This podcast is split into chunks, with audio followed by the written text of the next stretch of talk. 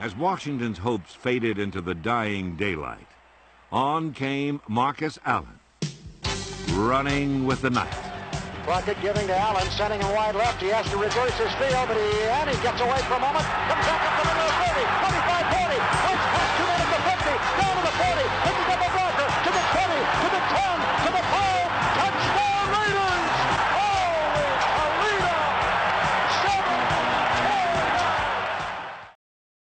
Fala, meu povo! Voltamos! Depois de um pequeno recesso, uma mini férias para espairecer, deixar as notícias acumularem, estamos de volta com o seu melhor podcast em português sobre o Las Vegas Raiders.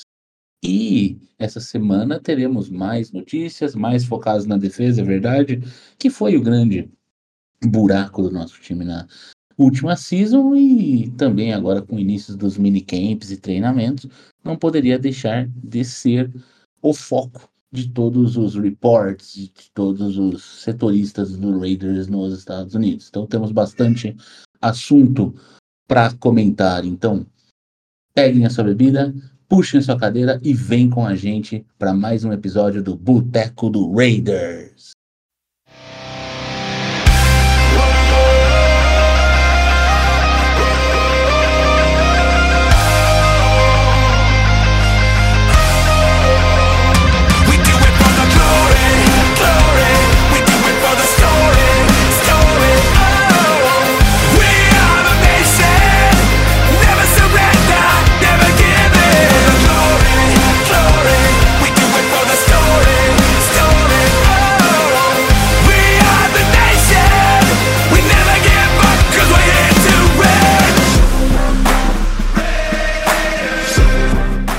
E eu já vou dizer uma coisa especial antes de apresentar a mesa, que vocês estão ouvindo um barulho aos fundos. É um miado. Este miado acontece por um motivo especial e eu só vou falar o que é no final desse podcast. Mas, para compor a nossa mesa, como é de praxe, depois de uma pequenas férias merecidas, de curtir o aniversário da esposa e do filhão em várias comemorações especiais que eu fiquei sabendo, muitos churrascos, hambúrgueres e prainhas, meu center, Fernando Boing, seja bem-vindo ao Boteco do Raiders. Fala, povo bonito que adora o Silver and Black. Estamos de volta. We are back, baby. Estamos aqui felizes e contentes, passando uma temporada de férias com a família, que há muito tempo não acontecia. Inclusive aconteceu dentro dos, do- dos aniversários aí da esposa e do filhão, com direito a Beto Carreiro e tudo mais, que a gente podia e merecia, né? Então, quem, quem acompanhou aí as redes sociais pôde curtir um pouco desses momentos que foram únicos. E agora estamos ansiosos para debater um pouquinho sobre as novidades do Las Vegas Raiders e o que nos espera nessa início de trabalhos obrigatórios aí que alguns não querem trabalhar, outros querem, enfim, vamos debater a respeito. Bora lá. É isso aí. E compondo essa mesa, como o nosso homem da defesa não está presente, nem o nosso homem das estatísticas, o portanto Doc e Vina, estão ainda de folga, no recesso aí por questões familiares, questões pessoais, nas suas devidas férias. O médico, o homem que debulhou detalhe por detalhe da lesão de Jimmy Garoppolo, falou sobre procedimentos cirúrgicos, tempo de recuperação, deu aula no último podcast. Will sabe, seja bem-vindo ao Boteco do Raiders. Parabéns pela sua atuação no nosso último episódio. Muito boa noite a todos, bom dia, boa tarde, ou seja a hora que esteja nos ouvindo. Obrigado aí pela, pelas palavras, TK. Tentei trazer de, de forma mais simples e possível para para tentar entender mesmo, né, que muitos é, pintam com uma lesão simples, mas ela não é tão simples assim, né? Mas que já está aí num processo que a gente pode ver que está caminhando bem, né? Já está usando tênis convencional, pelo menos, apareceu para tirar as fotos, enfim. É, 12, 12 domingos, né? Ontem chegamos a essa marca, 12 domingos para a temporada regular. O time pode ir mal, pode ir bem, pode acontecer o que for, mas a gente vai estar sempre ansioso e esperançoso, né? E é isso. bora pra cima, vamos ver o que, que tem de novidade aí nessa semana. A- a- o Boeing sabe mais do que eu e eu sou um pouquinho mais do que você. A esperança sempre pega a gente agora, assim. Porque o draft veio, passou, ficou puto ou, feliz, sei lá, com o draft, só as picks foram picks, entendeu que as picks são corretas ou não, enfim. Independente, daí já passou aquele o ar de free agency, acho que quem veio, veio, quem não veio, não veio mais, poucas movimentações. Aí o que acontece? Começa a vir aquela só notícia boa, e aí a esperança vai aumentando, né, Boeing? A esperança vai aumentando, aumentando, aumentando. É, bicho, a gente vive de esperanças já tem duas décadas aí, né? Com, como torcedor do Ray. Eu, no caso, há duas décadas cheio de esperança. Mas, como diz o ditado popular, a esperança e a sogra são as últimas que morrem, né? Então, mantemos a esperança. Eu tô. Eu tô. Eu tô no, no ano 17. Então tô quase em duas décadas aí. Tô mais pra duas do que pra uma, né? Então, enfim. É, na verdade eu Ano falo 17. de esperança, né? Eu tô há mais tempo, mas é, de esperança, de expectativa é depois de 2003, né? Daí pra frente foi Daí só frente. lágrimas e depressão. É, verdade. Acho que. É, bom, vamos em frente. Bom, mas confia, é. Boeing, que a, a hora da virada tá processo. chegando. Isso, assim, ó, bora né? Esses Opala álcool, né, Will, não é fácil. Usou palavra perfeito. Agora pega. É, eu gosto de um termo que um amigo meu usava, um amigo meu, hoje meu sócio, André Palmeirense, ele usava um termo muito bom para alguns jogadores que é rojão molhado. Né? É, todo mundo fala, mas nunca estoura. Então, pô, é, é aquilo. Vamos em frente. Temos muitas notícias, principalmente do lado defensivo da bola. Por quê? Como eu ia dizendo na nossa abertura, é onde tem os grandes problemas. Então, nada mais normal que o seu, seu Patrick Graham, nosso DC, coordenador defensivo, seja mais questionado pelos jornalistas, setoristas, né? Ah, interessamos, quer queira, quer não, uma posição de defesa na primeira pick do draft, que era uma pick alta, um cara que estava ali super bem cotado, o Tyler Wilson, que a gente já falou bastante. Então, ah, interessamos de alguma forma algumas posições, não que a gente gostaria, mas interessamos sim algumas posições ali na free agency, então nada mais comum que se falar disso. Mas eu achei que essa semana específica, essas últimas duas semanas, teve um boom aí de, de, de coisas sobre defesa. E o primeiro item que eu achei bastante interessante, um foco que eu não esperava para essa free agency, porque a gente poderia falar de, eh, de é, pass rush, no contexto do Terry Wilson, poderíamos falar de secundária, que é uma grande necessidade. É verdade que linebackers é uma grande necessidade, mas eu não esperava que dessem tanto foco ao Divine Diablo, né? Divine Diablo, que foi draftado, para quem não lembra, há duas temporadas, pelo último draft de Ma- Mayock Gruden, e foi convertido para linebacker desde a sua primeira temporada. Teve ah, um bom início. Ano passado ah, jogou pouco, né? Se lesionou, perdeu mais de metade da temporada, metade da temporada, e agora ele está sendo colocado aí, do, o, o Boeing, como um novo líder, né? Dessa, dessa defesa aí, tá? Falaram que tá mais forte e tal. Ah, você acha, assim, tem uma pergunta meio geral aqui que é, será que é tudo fogo de palha para né, é, cortina de fumaça ou, ou esse crescimento é, é algo esperado e pode ser interessante, sei lá, o Raiders tem um cara que mostrou físico e virou um monstro que foi o mostrou crescimento físico e virou um monstro que foi o Crosby, né? Será que o Diablo pode seguir por esse caminho? O que, que você pensa aí dessa história toda envolvendo o Divine Diablo? Cara, reforça um pouquinho daquilo que a gente vem falando em outros episódios, né? Que é a, a estrutura operacional, técnica e de treinamento do Raiders e a equipe que está liderando, inclusive ainda tem o filho do Gruden ali, né? Da, na parte física, são caras muito bons para tratar com os atletas. Né?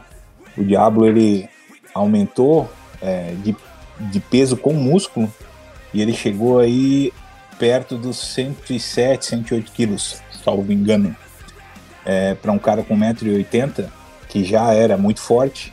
Então vocês imaginam o que isso trouxe de capacidade para ele. A gente não está falando de, de gordura, a gente está falando de músculo, de explosão. Né? Isso é extremamente necessário quando você pensa num líder entre os linebackers. O cara jogar de middle linebacker ali, ele vai precisar encarar muita pancada, como a gente viu o Perryman fazendo, e com alguma eficácia, né? Mas eu gosto sempre de lembrar um pouquinho do histórico, né? Do que aconteceu. Lembra o, o, o a minha, minha grande deixa sempre é o contexto das coisas, né? É, por que, que ele virou capitão? Porque ele se lesionou e saiu? O que, que aconteceu para fazer esse cara virar o capitão mesmo, tendo se lesionado e ficado de fora de vários jogos, né? tendo outras possibilidades de defesa? Primeiro, porque é quase que uma tradição ter um linebacker, um middle linebacker, né, como o capitão da defesa, quando não é um safety, é um strong safety, um free safety, é um linebacker. Por uma razão até óbvia, pode ter um outro capitão de defesa que seja um lineman, mas ele está abaixado e ele não consegue ver movimentação enquanto ele faz isso ali para um pré-snap. E já o, o linebacker, e principalmente o safety, ele está conseguindo ter uma visão geral da, das mudanças que estão sendo feitas no ataque e consegue condu conduzir melhor os seus colegas aí de, de defesa para fazerem as alterações da marcação que são necessárias. Estou tentando fazer às vezes o doc aqui, né? Pode ser que eu não, não me explique tão bem, mas essa é a ideia. O Doc poderia falar melhor, muito melhor a esse respeito. Porém, é, o que aconteceu? Ele fraturou o braço no dia 7 do 11 do ano passado, num teco combinado com o Perman no Travis Etienne, running back. E o que aconteceu? Ele ficou de fora do restante da temporada e nesse ficar de fora, e aí que vem o contexto, né? Nesse ficar de fora, o que, que ele fez? Ele ficou em casa e foi para sua academia, com a sua galera, no seu bairro, na sua cidade, fora do ambiente é, do Raiders para se tratar, não. Ele fez um intensivo, ele estudou muito mais, ele estava lá para fazer o trabalho necessário para que ele pudesse aprender mais e se tornar um, um, líder nessa defesa. Né? Ele já fala mais, ele já está mais é, ativo é, perante os outros jogadores. Ele mesmo disse que agora ele consegue responder algumas questões do esquema do Graham que ele não conseguia anteriormente. É, o Graham reconheceu nele essa capacidade para ser o capitão, né? Vindo dessa, desse conhecimento. Duvido que qualquer coordenador defensivo, por mais que a gente tenha as nossas críticas ao trabalho do Graham, iria dar o, o selinho verde no capacete do cara se ele não tivesse essa capacidade de entender plenamente o que ele está propondo aí para o jogo defensivo e conseguir executar as mudanças, as chamadas que são necessárias dentro do campo porque querendo ou não, pode ser jovem ou não, você precisa liderar é, um grupo de jogadores que vai ter gente que tem até mais capacidade técnica na sua posição, vamos dizer, ele lidera como capitão o Crosby, né? é uma responsabilidade querendo ou não. É um jovem, evoluiu, trabalhou fisicamente, voltou da lesão, tem capacidade técnica e enfim ele se a gente for botar todo o contexto, e parar um pouquinho para pensar, tende até um pouquinho melhor do ataque do que alguns outros linebackers, porque no final das contas, ele, quando ele era muito jovem, ele atuou como quarterback. Né? E ele mesmo diz isso, que ele ficou é, muito orgulhoso de receber o selinho verde, porque ele lembrou da época que ele era é, quarterback, e ele se sente agora o quarterback da defesa, né? Como middle linebacker. O que não deixa de ser verdade é, quando você pensa que é o capitão ali, o middle linebacker, normalmente que coordena todo o trabalho pré-snap que ele recebe, né, obviamente, no seu capacete. Tem lá o, o, o áudiozinho dos coaches para lhe indicar o que fazer, mas ainda assim, depois que o áudio é cortado, ele tem que tomar as decisões conforme o ataque é, modificar a jogada, né, prévia, a formação prévia. Então, isso é importante, isso mostra que ele fez um excelente estudo, ele trabalhou muito com a equipe do, do coordenador defensivo. É, somando mais um dado positivo, desculpa aí por me estender, mas realmente esse assunto me interessa bastante, eu quero ver onde esse cara pode chegar, o Diablo, né? Somando isso, ele agora está treinando com o Antônio Pierce, que está orientando e treinando ele, foi um grande linebacker na NFL, ganhou em 2007 o Super Bowl com o Giants, né? Então tem um pouquinho mais de, de incremento aí nessa, nesse trabalho que está sendo feito. Né? E você imagina que ele, o Pierce já foi é, co-coordenador defensivo do, com o Marvin Lewis no Arizona State. Então ele tem aí um pouco de, de conhecimento para trazer para esse cenário da defesa do Graham e com certeza individualmente vai poder orientar muito, muito, muito bem o menino Diablo quanto ao que ele tem que fazer. E nisso eu espero que a gente tenha esse todo esse boom que o Graham vê nele e também o, o McDaniels elogiou bastante ele, que isso se traduza em números no campo. Lembrando que até ele se lesionar no ano passado, ele era o líder de tackles do Raiders com 74 e estava empatado em oitavo na NFL em geral. Então, em tese, se ele continuasse saudável temporada passada, a gente poderia ter ele como um dos líderes em tackles da NFL no final da, da temporada, né? A expectativa minha é gigantesca que ele consiga dar esse próximo passo, né? É, e espero que ele realmente consiga lidar, liderar uma equipe nova, modificada de linebackers. Né? a gente não, não vai entrar nesse detalhe, mas tem tem novatos, tem veteranos, tem caras mais experientes que ele aí nesse grupo. E ele que vai liderar todos eles para fazer um trabalho melhorado em relação ao que a gente tinha no passado. E essa é a minha expectativa, né? sempre que a defesa evolua para trazer números melhores, porque no final das contas a gente foi uma das piores defesas da liga. Né? Então é isso. Bastante otimismo quanto a isso e vamos embora. É, eu acho que junto com talvez o Hobbs, o Diablo tenha sido um cara dessa defesa que a gente draftou recentemente que realmente entregou, assim, né? Que realmente a gente viu o potencial, um cara que. É, é, esses caras que são convertidos, né? Ele foi draftado como defensive back, convertido para linebacker. Eles são mais, mais incógnitas, mas. E às vezes demandam um ou dois anos para uma adaptação técnica e física, mas quando eles compram o, o, que o técnico diz, compram uh, e, e, se dedicam e conseguem aprimoramento físico e, e tático, etc. Às vezes são achados assim realmente diamantes brutos, né? Que, que acabam sendo lapidados e, e, se tornam grandes jogadores. Isso acontece com alguma frequência na liga. É, uh, você comentou aí, tem ali o Spillane, né? Que veio do, do Steelers, uma defesa reconhecidamente forte ou historicamente forte, né? Tem bastante gente nova também, mas é uma. Espero que ele consiga lidar com, com isso, com essa responsabilidade e realmente provar que o melhor que estava certo, né? Quando escolheu um linebacker ali, um safety tra transmutando, transmutando em linebacker. É, Will, não sei se você tem algo para comentar do Diablo aí, que era o garoto do Doc, né? Que o Doc comemorou absurdo quando ele foi draftado. Mas eu queria aproveitar e pedir para você comentar aí sobre declarações do, do Chandler Jones, né? Chandler Jones que chegou com um contrataço, né? Acho que é o terceiro maior contrato do Raiders vigente, ou quarto, enfim, top 5 sem dúvida. Uh, chegou ali uh, uma bastante é, bastante é, hype né, em volta dele, porque quer queira, quer não, apesar de já estar tá indo para sua 12 temporada, é um dos grandes pass rushes aí do, da última década na liga, com certeza absoluta, isso acho que ninguém discute. Uh, e se viu muito pouco dele, né? Porque ele tinha ali uma. Ele tinha que colocar a experiência dele, dividir responsabilidade com um cara excelente, que era o Crosby do outro lado, e a gente falou e falou disso milhares de vezes, mas a atuação boa dele de fato foi na foi parando corrida, né? Então agora ele falou que tá mais rápido, tá mais leve, tá se sente melhor para esse ano. Hum, e também tem uma tem ali um pupilo ou um concorrente novo que é o Terry Wilson, né?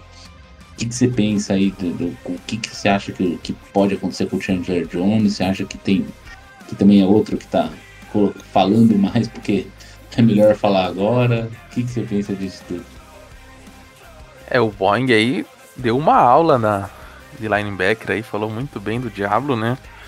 Eu acho que, só para complementar rapidinho, é, o Diablo ganhou 6 quilos nesse período aí, então 6 quilos de massa é muita coisa. E foi o que a gente já comentou em, outro, em outros podcasts. Pode ser, e como ano passado aconteceu, que não dê certo, mas faz sentido alguns movimentos que a comissão faz. Por exemplo, de não ir atrás de um linebacker, um middle linebacker. Eles confiam muito no Diablo e vê ele como o cara da posição. Então, pode não dar certo, mas que faz sentido o que eles fazem, faz. E sobre o Chandler Jones, eu acho que ele chega naquele momento de carreira dele que ele é indiscutivelmente um dos melhores pass rushers da liga antes de vir pro Raiders. É, a gente fala, a gente tinha o Yannick Ngakwe e quando ele é trocado pelo Rock assim e a gente assina com o Chandler Jones, a gente fala, tá, esse foi um, um upgrade óbvio na defesa, né? Todo mundo imaginava que o Chandler Jones ia entregar muito mais do que o Yassin, ou do que o do que o Ngakwe entregou em 2021. E no final das contas não foi o que aconteceu, né? O Crosby manteve o seu alto rendimento e o Chandler Jones foi utilizado de forma um pouco estranha, né? Horas parando corrida, horas indo para um cover, enfim. Era um pouco difícil de entender o que eles queriam utilizar ele, como eles queriam utilizar. Depois da metade da temporada, parece que soltaram mais ele, foi onde ele começou a aparecer mais, né? Que ele começa a ir para cima do do quarterback, ele, ele começa a conseguir um sex, que for, foram poucos, né, comparado com os outros anos de carreira dele. E agora ele vê uma sombra chegando, né? Querendo ou não, se o teu time tem uma pick só de primeira rodada e é uma pick no top 10 e eles escolhem um defensive end, quer dizer que eles veem uma necessidade ali. Se não para agora, para daqui um ano, dois, então ele também viu que, opa, eu tenho que voltar a jogar porque senão minha carreira tá tá chegando aonde eu não quero que chegue agora. Eu acho que ele ainda tem uma lenha para queimar. E ele vem também, ele aparentemente ele gostou da pique, ele tipo ficou animado que pode ser o mentor do cara e tal. Mas também eu acho que serviu para motivar ele, que ele pode provar ainda que ele tem algo a entregar e eu acho que essa é uma das poucas unidades da defesa em que a gente pode dizer que a gente é forte, né? O Crosby, para mim, é um top 5 da NFL. O, o, Wilson vem para ser um top 2 no draft ali, falando de defesa. Era, era cotado até para sair na frente do Will Anderson em algum, por alguns insiders e analistas americanos. Então eu acho que essa unidade a gente vem forte e eu espero que o Chandler Jones tenha um ano muito superior do ano passado tendo esse jogador a mais. Vai ter um. Pode ter um rodízio maior, pode jogar alguns snaps mais descansado. Eu acho que a defesa tende a render mais, inclusive pelas outras adições da, que foi feita na, na, na DL. Concordo com você totalmente. Acho que é aquilo, né? Um cara com tanto tempo de liga que é vitorioso, que já passou por, por assim, por muitas situações, enfim, por grandes times, grandes defesas. É óbvio que ele pode ser um cara é, arrogante tudo, mas regra geral, com o dinheiro que esses caras ganharam e tudo, talvez ele também já esteja pensando em passar o bastão. Então eu não duvido que ele realmente, genuinamente, tenha ficado animado com, com o moleque entrando e tal, até porque fizeram um, foi em cima dele e do, e do Crosby e tal. Mas também, por outro lado, né? Assim, são dois lados da mesma moeda, né? o cara também não quer ser jantado por um Hulk, né? Tipo, pô, não entrar em snap nenhum e tal, né? Fica difícil, né? Também o cara não quer isso porque o cara tem um ego. Então acho que assim, talvez tenha sido o melhor dos dois mundos. O, dá aquele, aquela pimentinha, né? Que o cara fala, não, peraí. Já que eu vou passar o bastão, vou, vou passar o bastão do jeito mais difícil possível. Uh, e. E também não vou, mas também não vou ficar aqui escondendo o jogo pro, pro, pro novo moleque aí, que também depois vira aquela história de mentor que, pô, se o moleque vira um grande jogador, vai sempre dizer, pô, aprendi pra caramba, igual a gente vê tantas vezes, né? Tanto jogador falando, pô, eu cheguei naquela defesa, eu era Luke, e, pô, não sei quem jogava naquela, naquele time, e graças a isso me tornei quem eu sou e tal. Então isso é bem interessante mesmo. Acho que pode ser o caso, né? Pode ser o caso. E é como a gente está acostumado no futebol, né, pessoal? Sempre tem aquela história da sombra, né? Quando a sombra chega para começar a tirar o teu brilho, o teu sol, o cara luta mais por espaço sol, né? Você vê que ele baixou dos 100 quilos, né? Então ele começa os treinamentos aí, se eu não me engano, abaixo dos 100 quilos. E ele estava mais pesado que isso, né? Ele reconhece que estava em, em, alguns algumas entrevistas que ele estava mais lerdo, mais lento, enfim. E eu nem sabia disso, mas é, pesquisando um pouco aí para a gente tratar o material que foi sugerido para a pauta, É, eu vi que ele sofreu uma lesão no jogo de Natal, né, contra os Steelers, e no cotovelo. Eu não, não, não me atentei a esse detalhe, porque a gente já estava meio. O termo certo é meio puto da cara com a temporada. Exato. E aí a gente acaba desligando um pouquinho das lesões, do injury report e tal, não dá tanta importância para isso, porque não tem mais esperança, né? Nesse ponto da temporada a gente já não tinha mais esperança de playoff nem nada disso. Então ele teve essa lesão e ele teve que se recuperar para poder começar a levantar peso, que não estava conseguindo e tal. Ele, ele mesmo declara isso, né? É, em uma entrevista, é, em um depoimento dele. Então ele conseguiu fazer, trazer esse físico novo dele aí num espaço de tempo mais curto, o que quer dizer que ele teve bastante dedicação envolvida. E isso significa, para quem já praticou algum esporte na vida, seja ele qual for, um nível de comprometimento muito grande, né? Então, é, e outra, né? A gente sabe que não teve grandes números, vocês comentaram sobre o fato dele descer para cobrir zona aí no começo da temporada, que ele não entendia nada do que estava acontecendo, né? Ele não está pressionando, que era o que ele sempre fez. Mas se a gente pensar em 2020, ele teve uma lesão que ele ficou fora de, do, de, dos últimos 11 jogos, né? Quando ele ainda não estava no Raiders. E ele se recuperou em 2020, ele voltou em 2021, fez 10 sacks e meio, mas desses 10 sacks e meio, 5 foram só no primeiro jogo. Então, quer dizer, em todos os outros jogos da temporada de 2021, ele fez 5 é, sacks e meio, certo? O que é pouco. Né? A produtividade dele foi imensa primeiro único jogo em que ele arrasou, e depois disso ele não trouxe tantos sacks.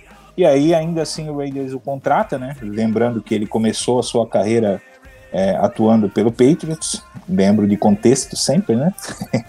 Jogando com você sabe quem. É, então é, o Raiders o contrata e sim, ele era uma estrela defensiva que o Cardinals resolveu não, depois da lesão e do desempenho de 2021, não é, bater o martelo e continuar, aceitou o contrato, a proposta feita pelo Raiders e ele veio num contrato para o time, para ele ótimo e para o time não tão bom, né? Então, há uma expectativa de que ele não fique para o seu último ano com o Raiders, pelo que, que eu li aí dentro da liga. Né? E ele vai ter que, por isso, e aí mais uma vez contexto entra, ele vai ter que fazer a sua temporada dos sonhos para garantir um novo contrato se ele for, se ele sair do Raiders. Vai gerar um dead cap para o time, vai ser ruim, ele vai ganhar dinheiro. Mas obviamente ele acho que ele ainda não, não quer se aposentar e esse esforço todo dele para baixar peso, para estar tá mais ágil, mais veloz, mais pungente para a disputa que ele vai ter com o Wilson, isso é óbvio, né? Ele já sabe disso e o Wilson também sabe. É bom para o time, para o Raiders, com certeza isso é positivo, né? Vai fazer com que esse rodízio aí dentro, dentre os defensive ends, é, querendo gerar pressão e mostrar serviço, traga resultados, traga bolas mais rápidas, lançadas para nossa secundária interceptar mais facilmente. Então, nesse cenário de contexto, eu acho que tudo isso é ótimo. Mas a minha expectativa é que o Wilson, no, no ano que vem, já assuma definitivamente aí o seu, seu posto de opositor ao Crosby e que o Jones possa seguir em frente. Agradecer a ele todo o esforço que ele fez pelo time. Apesar de não ter gerado tantos resultados assim, ele fez ano passado 4 sacks e meio. Então, isso é tudo que ele entregou dentro de um ano é, atuando pelo Raiders. Então a decepção está nos números, né? Por mais que o Graham e o, o Graham e o, e o McDaniels queiram fazer, tecer mil elogios a ele, a como ele é comprometido, meu, esse cara, etc. Tal, o líder que ele possa ser, o resultado acontece dentro de campo, né, meu amigo? Se você não traz vitórias, se você não faz pressão ou não traz um grande número de sacks, ah, ele fez 38 tackles, nossa, eu acabei de falar o número de tecos do Diablo antes da lesão, né? Então ele, o Diablo tava com 70 e. Ah, mas o Diablo é linebacker. Pô, se ele não Sim, dá teco, é. ele não faz sec, ele não faz nada, e daí? O que ele tá Exatamente. ali pra quê, né? E não é um contrato pequeno, é um contrato de mais de 10 uhum. mil anos. Posso então, complementar tentou... aqui sobre o contrato dele, rapidinho, Bank? Não só pode, como deve. Olha, olha no raciocínio aí. O contrato dele foi reestruturado esse ano e pelo jeito foi adicionado uma cláusula aqui. Como sempre, aquela cláusula, né? Aqui fala, ano que vem o, o cap hit do Chandler Jones é de 20,6 milhões. Chupa essa uva. E o dead cap dele de 12,2.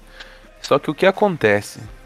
Se ele ficar no que vem, o Raiders vai ter que pagar para ele depois 34,4 milhões. Como funcionaria isso? 20,6 milhões em 2024 e em 2025 ele é free agency. Só que mesmo sendo free agency, o Raiders tem que pagar para ele 8,6 milhões em 2025, 3,6 milhões em 2026 e 1,2 milhões em 2027. Só Os alegria. conhecidos Void Years. Então, Não tem contrato, mas tem dinheiro para receber. exatamente. Então, se ele ficar ano que vem, ele vai ter que receber toda essa grana, os 34 milhões. E se ele for cortado, ele é cortado por 12,2 milhões. Isso é o valor cheio, né? Se, for, se ele for, se for feito uma trade pós 1 de junho, o dead cap salvo em 2024 é 17 milhões. A gente paga 3 ano que vem e 8 em 2025. É aquilo, né? É assim, é um contrato que, assim, até para um contrato com um cara da idade dele é bem comum esse tipo de coisa. O Saints é rei em Void Year. O que tem de cap consumido por. É, incrível como eles conseguem, Nossa, né? Impressionante. O que tem de dinheiro consumido aí por jogador que não tá no roster é uma, uma maravilha. Mas é. eu- acho assim, eu acho que é um contrato até que ok pro cara que é tão veterano. Porque realmente ele também sabe que assim, se ele entregar esse ano, por exemplo, é aquilo que a gente sempre fala, se o cara entrega esse ano, de repente o cara pega um- uma bolada, bota pro bolso e depois fica tocando de lado, entendeu? Então tem muito disso, né? Tem É, muito mas, é- disso. é- mas acaba sendo, dentro de campo, uma situação ganha-ganha. Não sei se o Will concorda, se você também concorda com isso. Porque a gente já tá com, com ele contratado, enfim, é, o cara vem com, com a necessidade de mostrar um, um jogo muito melhor do que ele mostrou na temporada passada. Acabei de citar os números dele, são pífios, perto do que ele já produziu da NFL. É, quando você está jogando na, de primeira linha defensiva, na posição específica dele e do Crosby, depende muito mais deles do que do resto do contexto. Vamos dizer assim, são os caras que menos precisam do contexto são os jogadores de linha para brilharem na defesa. Certo? Eles, na verdade, o seu trabalho bem feito fazem o, o contexto É. ser melhor para o restante da defesa. Então eles praticamente jogam pelo próprio mérito, digamos assim. O quão bom eles são na, na execução daquela situação. E é isso que o Jones vai ter que provar, Uhum. seja para permanecer no Raiders, seja para conseguir um contratinho melhor ainda e, e, e engatar mais três anos com uma outra equipe. né? Mas ele vai ter um belo desafio, ele já entendeu isso. E lembrando, ano passado ele não tinha esse desafio. tá? Não Exato. tinha quem pudesse propor sombra para ele. Né? Agora o, o Tyree é um animal imenso, um- um, como diz o Doc, um, ele relincha diferente, Uhum. né? E, e com certeza só o nome dele, o draft dele já fez a sombra necessária antes dos treinamentos. E esse é outro ponto, né? O Wilson vai treinar, o Wilson vai entrar em, em campo e mostrar pra gente tudo aquilo que a gente espera ainda, né? Então, dentro desse contexto Jones, a gente pode encaixar essa história Wilson, né? Até quando que essa lesão dele aí, essa É, recuperação isso dele. é, é um fato, né? Pra quem não se lembra, a gente comentou rapidamente aqui. Rapidamente não, a gente fez um comentário até longo sobre o tema quando falamos dos contratos dos calouros e também é, da própria escolha dele. O Wilson teve uma lesão, uma, fez uma cirurgia no pé, né? Pós, é, pós-temporada da, da, do, univers, da, da NCAA, né? No universitário. E e a gente não sabe direito como está a recuperação, né? Diferentemente do caso do, do Garópolo, que você tem reportes um pouco mais próximos, até enfim, por ser quem é. Esse caso do Wilson está sendo tratado um pouco mais, assim, é, com menos luz, né? Tu conseguiu ver alguma coisa, viu, do Wilson? Não? Teve alguma novidade? Não. Não achei nada muito detalhado, que nem o TK falou. É. Vamos dizer Estão assim, escondendo tá o jogo pra nós, hein? Isso, tá sendo tratado bem. Mas Ah. ele não tá treinando, né? Isso Hum, não, ele não Não, participa não tá. do. Nem ele nem o Garópolo, né? Como esperado. É, mas o Garoppolo a gente já sabia que não, não vai, né? Vai.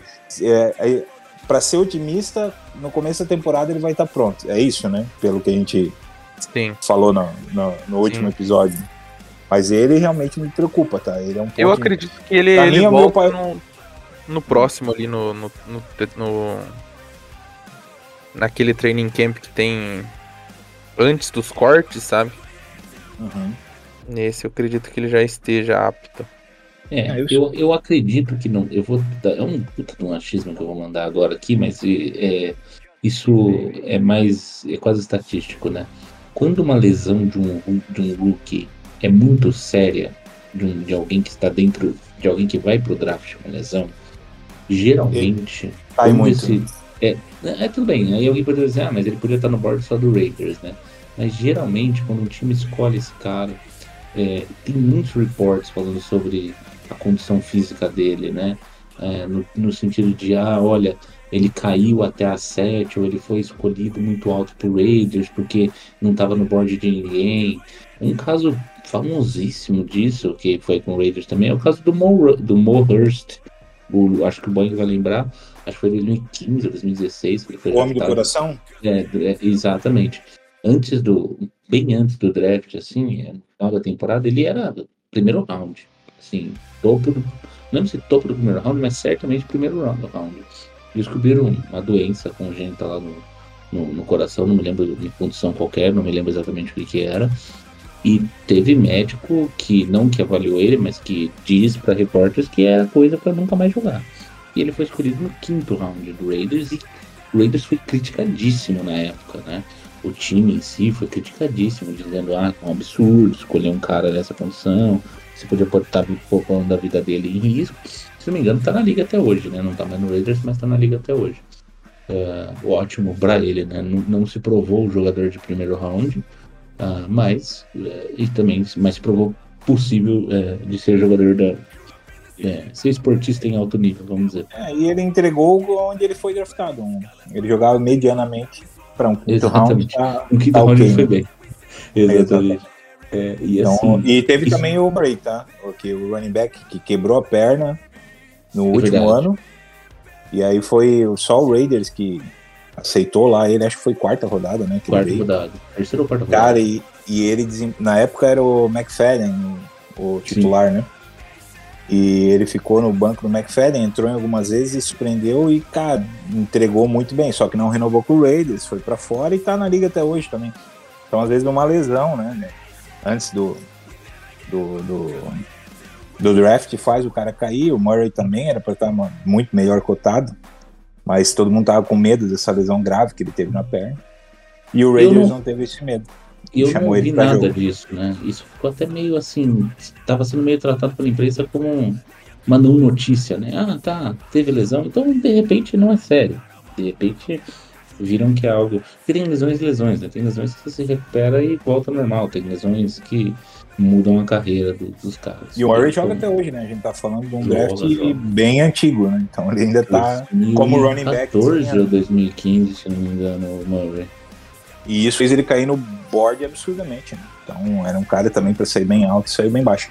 Então esses, essas lesões preocupam e eu só comentei do Wilson na, na nossa interação do Jones, é, novamente por causa daquele contexto, né? Então o Jones tem uma oportunidade talvez de, poupando o Wilson, é, a comissão técnica decidir que o Jones começa a full ali na, na missão, pro garoto tá 100% quando ele for a campo. A gente tá falando de oficialmente, né, de setembro. Parece bem longe, mas quando a gente se lesiona, e quem já foi atleta sabe, é logo ali, né? Então, Só dando número, é, eu errei por um ano, é 2013, foi no sexto round a escolha do Latavius Murray, tá? Vai, ah, foi no sexto, achei que era quarto. round. É, eu também, eu também achava que era alguma coisa por aí, mas foi É, eu lembro que era com o McFadden ainda como No running back. sexto round ele foi bem demais. Exatamente. Nossa, ele, quando ele começou a correr, todo mundo, meu, o cara foi um estilo e tal. Mas ninguém É. queria assumir a bronca, né? O Raiders foi lá e bancou e deu certo. E às vezes dá errado, né? Também, sabe? Já teve, É. nós também tivemos situações que Às Que a gente vezes, banca sempre. Ih, às É. vezes. Vamos deixar isso pra lá. Banca alguns riscos e, e não dá, não vira. Da né? água, né? Mas, enfim. Da...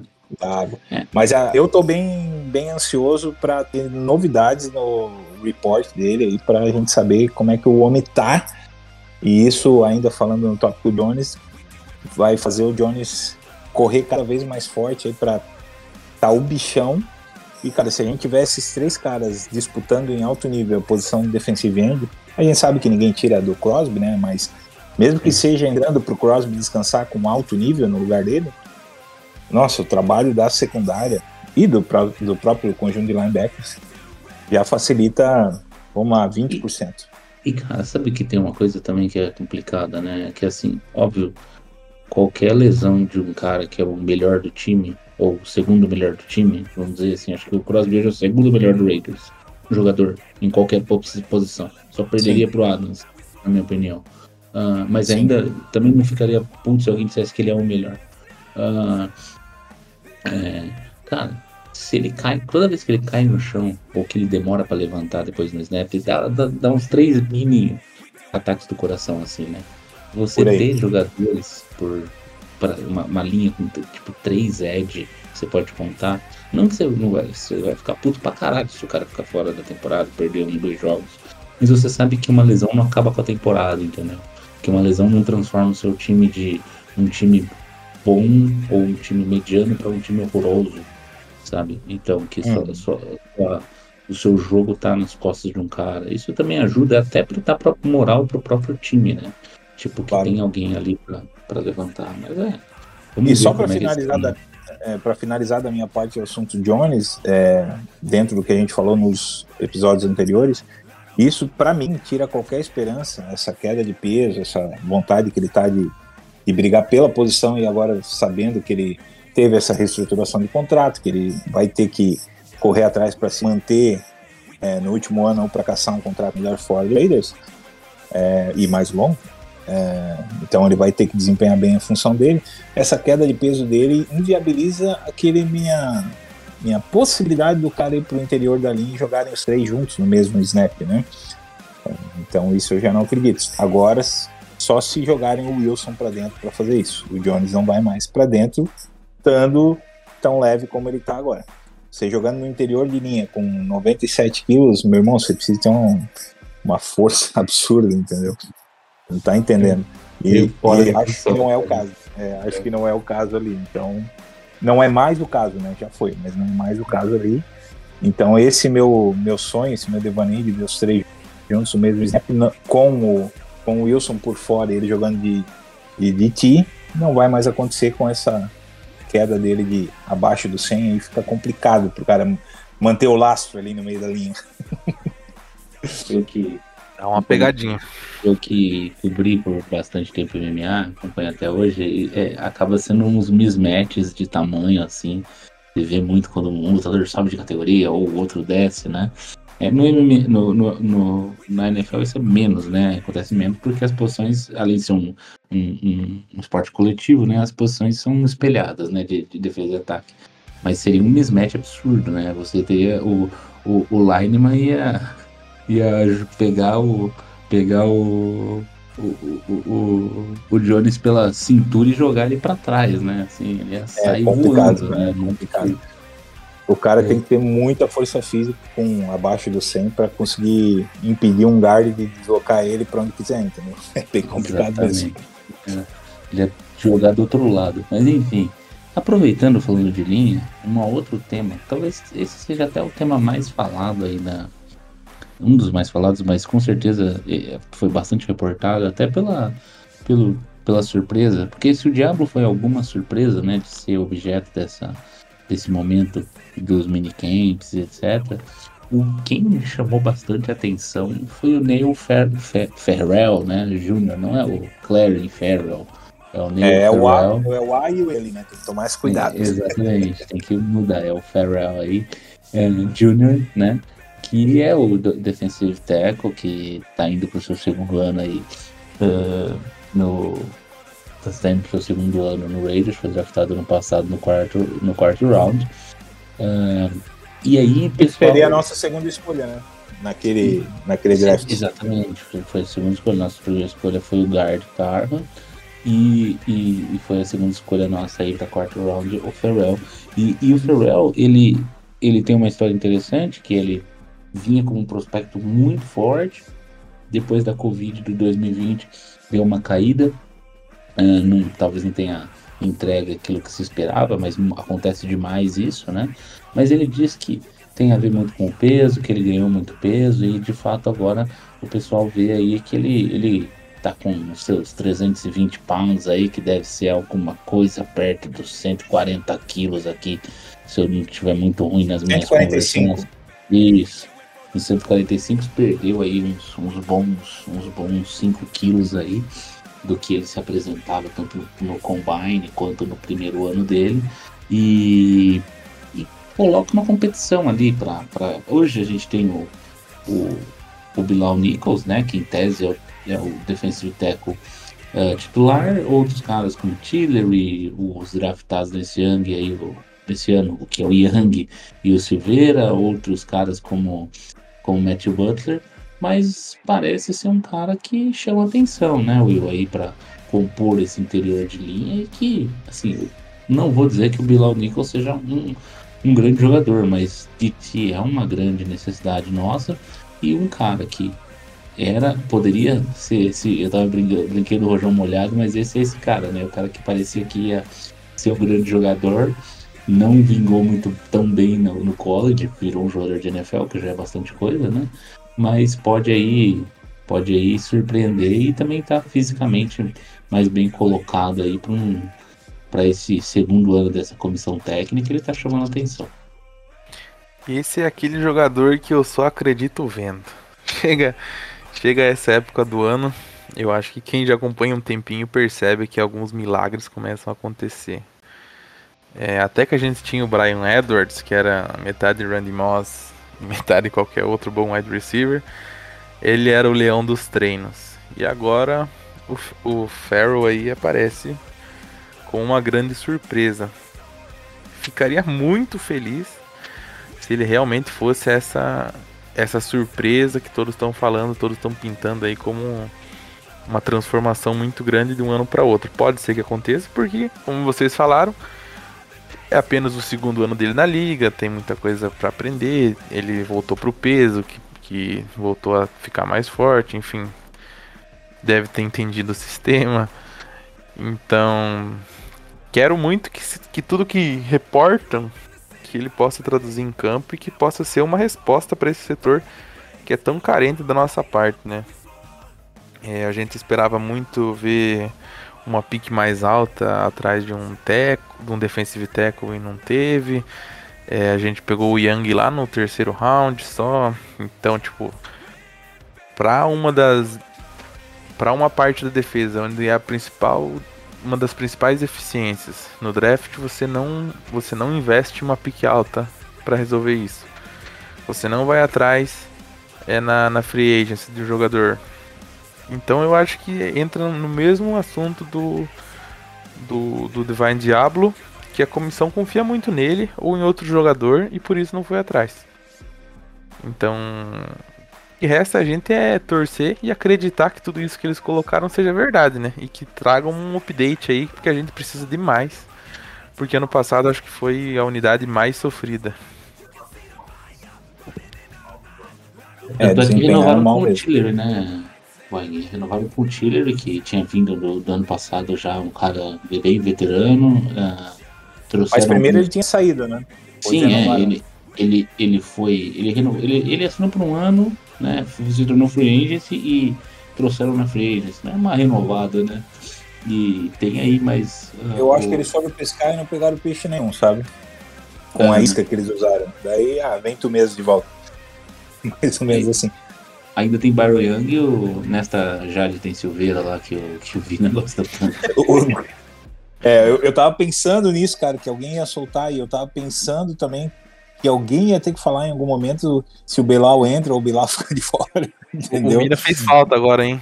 É, não nesse deixar passar momento, essa. Dizem A aqui que o gente Bilal lembra- é insubstituível. Ah, é, é verdade. Sem o Bilal ninguém joga, né, cara? Exatamente. Mas brincadeiras à parte, é, eu penso da seguinte forma: É, eu tinha uma alta expectativa até que fizessem um investimento, vocês sabem disso, né? A gente conversa bastante fora até do, do podcast no nosso grupo. né? Fica o convite, pessoal entrar no grupo de WhatsApp e vir debater com a gente, seja Raiders ou não. Estamos de portas abertas. Mas a questão é, é um grupo jovem, extremamente jovem. tá? Eu acho que tem potencial, sim, para poder fazer um jogo. E aí a gente vai voltar pro velho e chato contexto. Com três caras rodando de edge, num alto nível, e sendo uma preocupação muito maior para as linhas defensivas adversárias, o trabalho do interior da linha fica facilitado, meus amigos, de sobremaneira. E eu vou lembrar vocês que é, na temporada de 21, nós tínhamos um monte de DTs que eram chamados de refugos de outros times, que vieram baratos, é, que ninguém dava nada, e que conseguiram desempenhar muito bem. Por quê? Porque naquele ano a gente estava com dois ends, é, fazendo muita pressão e chamando muita atenção para cima deles e liberando essa pressão do meio da linha. Quando você joga no interior da linha e o interior da linha consegue fazer um double em você, meu irmão, é bem difícil você tirar um center um guard de cima de ti, entendeu? Sozinho. É, isso aí são para poucos e esses poucos ganham vários milhões na liga e ganham títulos. Tá? E a gente tá falando do Donald. Certo? São poucos e raros os caras que jogam ali no meio e têm essa capacidade física que ele tem. Não é isso que eu espero desses novatos, desses jovens aí, segundanistas, enfim. Mas eu acredito que o contexto, e aqui sim isso é benéfico, muito ao contrário da linha ofensiva, na linha defensiva e principalmente no interior da linha defensiva, você deve reparar também que os bons edges, os bons defensive ends raramente trocam, né? Trocam quando estão muito cansados, enfim, mas rodam bem mais durante o jogo na defesa. Mas já o interior de linha, quando você não tem um Donald, que é, é supremacia no que faz, é, o ideal é que você consiga rodar com caras que mantenham o nível. Hum, Nenhum deles vai estourar a boca do balão. Espero que sim, que nós sejamos errados nessa análise, ou que eu Vai esteja. que dá certo, né? Ah, amém. Eu quero estar muito errado nesse sentido. Mas, cara, não, não acho que o Young vai, vai chegar perto de Sam Donald. Não, pelo menos nesse início de liga. Só que ele tem um potencial e eu, eu acompanhei um pouco, fui mais atrás porque as linhas em si me interessam bastante. É um assunto que me interessa muito, tanto a defensiva quanto a ofensiva. E eu acredito que a gente tem no Young um potencial tão bom quanto ou maior que o Farrell. Qual é a diferença? O Farrell é um segundonista. Então, queira ou não queira, goste ou não goste, ele está um ano no sistema à frente do Young. Tá? Em potencial físico, agora que ele está melhor estruturado fisicamente, pode ser que a gente tenha um- uma boa dupla com esses dois. Nem que eles, eles não estão concorrendo nisso aí. E aí sim a gente força os outros, força o próprio Bilal, que já é, é um pouco mais experiente, né? A trabalhar melhor a sua parte física para garantir que ele não fique para trás do Nest, que é o Nesta Jade Silveira, vulgo Nest, né? E, e até do próprio Tillery, que já apresentou, fez alguns jogos bacanas aí com, com o Raider. A gente já viu ele atuando bem. Então, eu acho que a disputa vai estar mais aí entre o Bilal e o, e o, o Silveira e o Tillery para ver quem placa para ser o primeiro na rotação. E a gente deve começar jogando com o Farrell e com o Young. Essa é a minha expectativa do que a gente viu e do que vem sendo falado, né? Mas, enfim, agora vem os treinamentos e que a gente vai poder ver quem está desempenhando.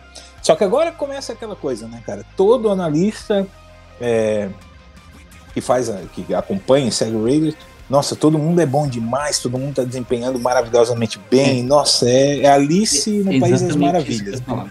Porque também, se você tiver uma linha e seja, é, vai, é, Wilson, Crosby, Byron Young e Byron Young e, e o Nesta, ou sei lá, mais Farrell. um Farrell que seja, pô, é uma puta aula de draft, né? Não fala a Sim. verdade. Sim, sim, sim. Barata, né? Alô? Câmbio. É, não, barata, barata e pronta, né? Tipo, Ah, pra mim casa. cortou. Exatamente. Não, com certeza. Então, aqui sim, nessa unidade, só complementando o raciocínio, é, o rodízio é essencial, é fundamental e vai fazer o time é, produzir muito melhor, né, defensivamente falando.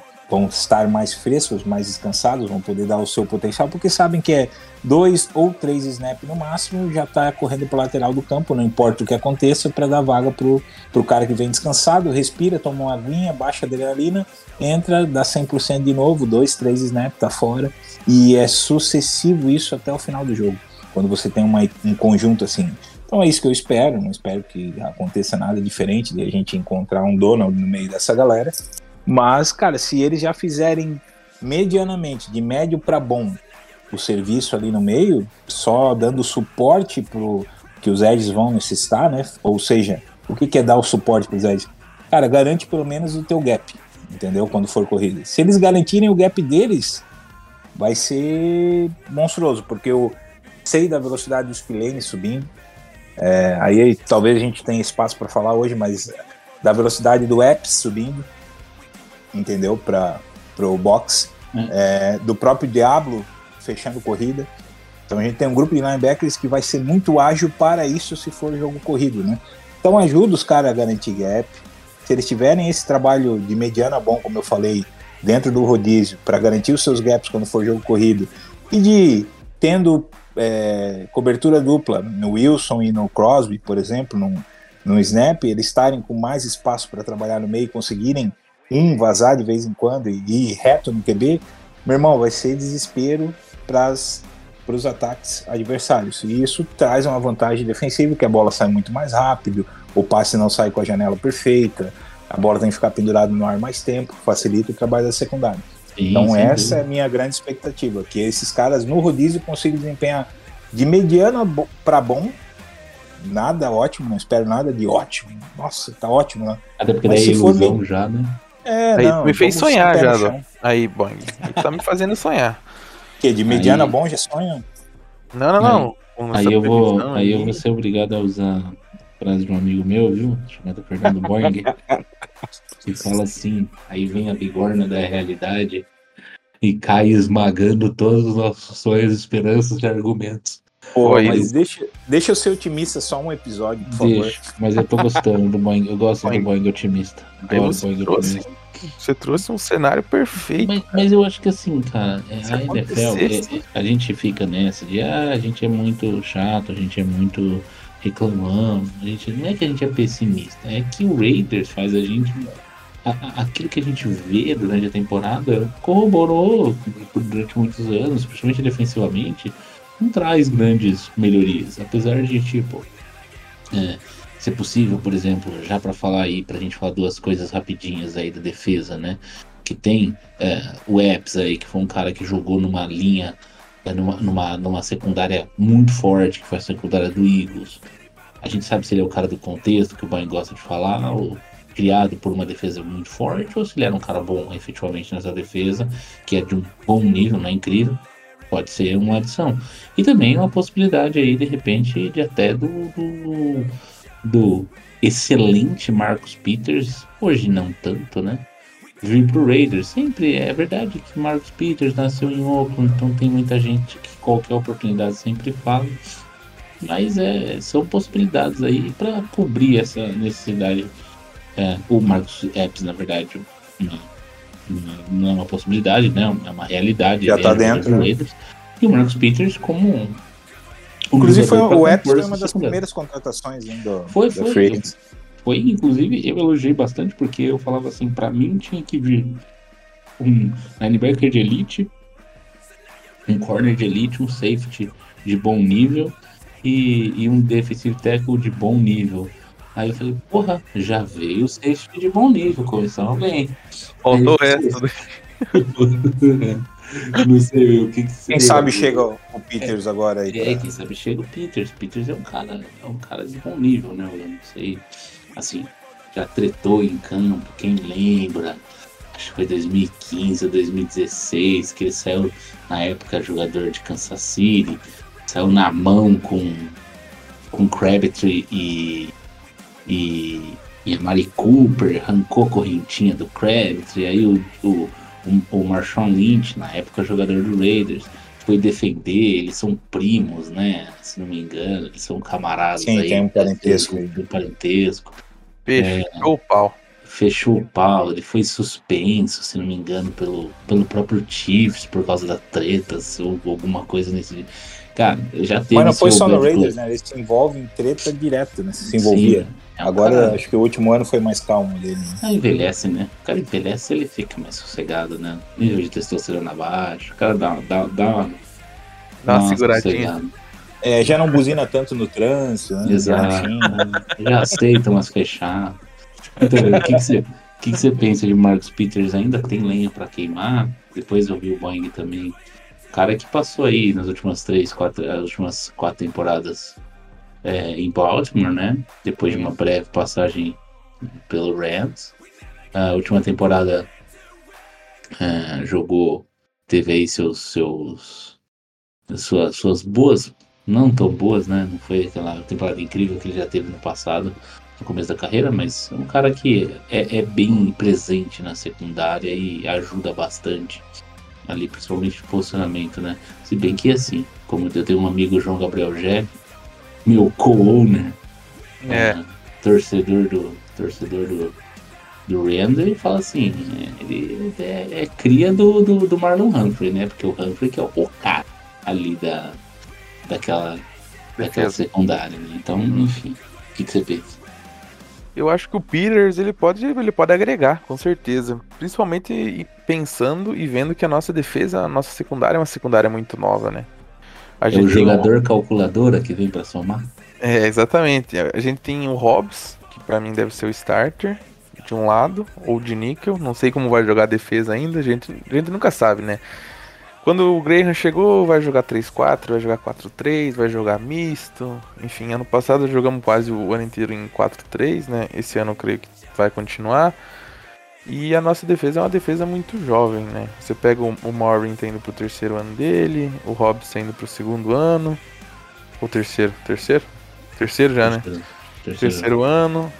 En- Então.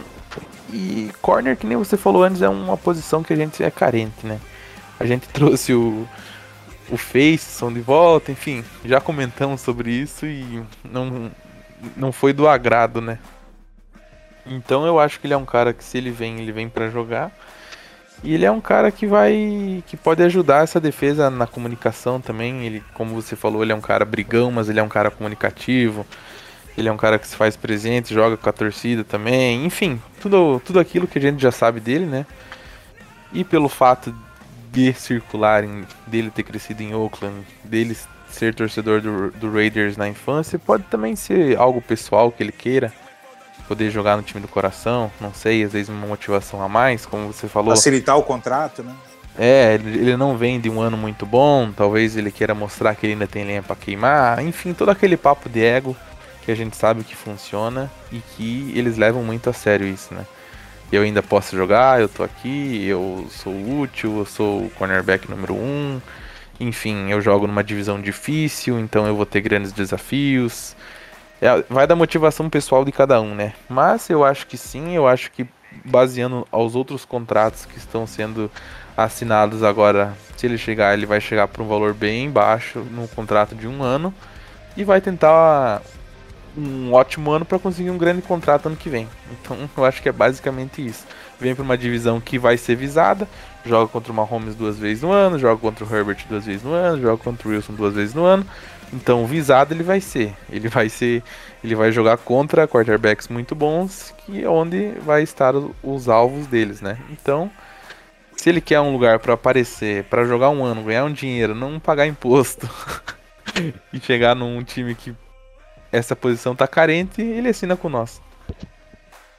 É, le- Lembrando que, enfim, ele não estava em campo naquele jogo do, do Raiders com o Baltimore, que é aquele jogo do, do tou- touchdown do Zay Jones na, no, overtime lá, que, o- Zay Jones fica sozinho, ninguém corre atrás dele. É, quem tava era o Waver, né? Se não É, me engano. Exatamente. Tava no Cobrindo lá. Então, enfim. É, eu acho uma boa. O que, você pensa, boy? Você acha uma boa aí Cara, pro, é-? É win-win, não tem erro. Ah, o contrato vai ter que ser trabalhado. Ele já veio, ele já fez entrevista, ele saiu de lá com algo alinhado.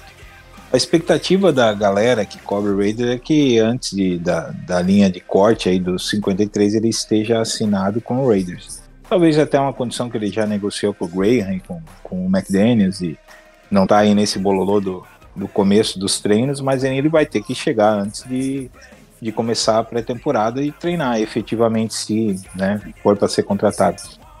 Não tem se falado mais no assunto, né, não tem novidades sobre o assunto, tem se falado, mas sem novidades. E é um cara de 30 anos, experiente, que, enfim, é, na última temporada jogou 13 jogos, foi starter, enfim. Acho que ele pode, pode não, ele vai somar é, bastante, né? não é só uma calculadora, ele vai ser starter, na minha opinião, com o fraco elenco de cornerbacks que nós temos. É, a gente deve jogar com o Shelley, ele e o Robs, né? Porque, desculpa, a Micão da massa não dá mais, né? Face, Faceson é aquele jogador lua cheia, só aparece uma vez no mês. Entendeu? E, cara, a mídia fica gerando muita expectativa sobre o Tyler que é aquela história de ficar criando cenários e ilusões para a torcida achar que o Tyler Hall vai arrebentar a boca do balão, mas desculpa, olhem de novo o contexto, olhem o histórico do cara, olhem como é que foi a passagem dele, tudo que aconteceu. É, eu tenho uma expectativa que o Bennett desenvolva bem e, e por isso continua sendo win-win. A gente pegou um cara de, de quarta rodada que vai estar atrás do Duke Shelley, que é experiente, do Nate Hobbs, que querendo ou não agora é experiente e é um bom jogador, vai poder ensinar coisas para ele, já conhece bem o esquema, e do, do Marcus Peters. Se tem cenário win-win melhor do que deixar um cornerback aprendendo com esses caras um ano para depois, se for só um contrato de um ano, como o Will falou, para depois ele assumir a vaga, se ele tiver potencial para isso, e eu acredito que o Bennett tenha, perto desses outros caras, do Faceson, do Amik, enfim. Então, nem vou falar dos outros que meu, Jor- Jordan Perryman, Aziz Herm, pelo amor de Deus, é, Bryce. Cosby, não ele só o- tá.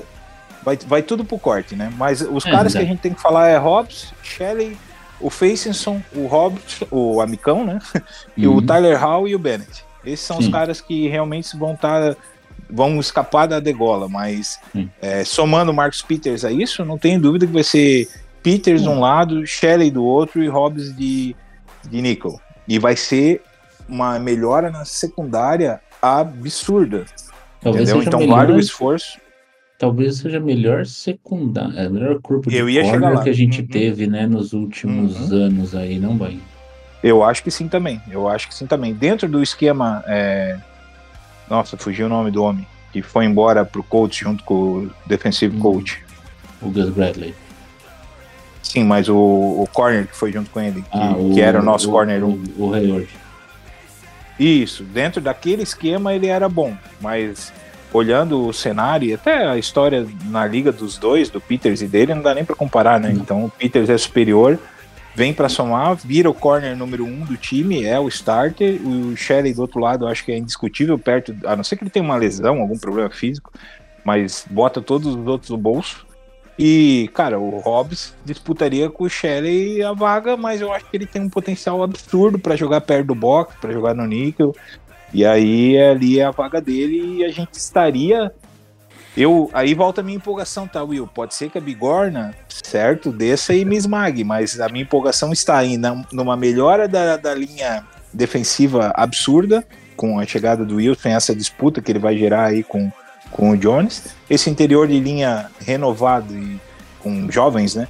E, e rodando bem ali, executando um trabalho de média bom, né, dentro do, do que lhes é pedido.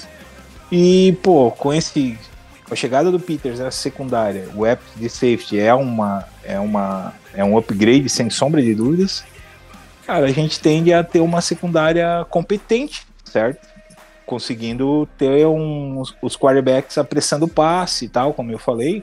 Eu acho que é win-win total e torço muito para que isso aconteça, independente de qualquer treta que ele tenha tido, que eram engraçadas, mas a gente odiava ele, sim, porque ele era nosso adversário do, do Chiefs. Mas agora, vindo para casa, meu irmão, isso é esporte, esporte profissional. O cara trocou de camisa, botou a nossa, é o, o jogador que eu mais gosto se ele jogar bem pra caramba.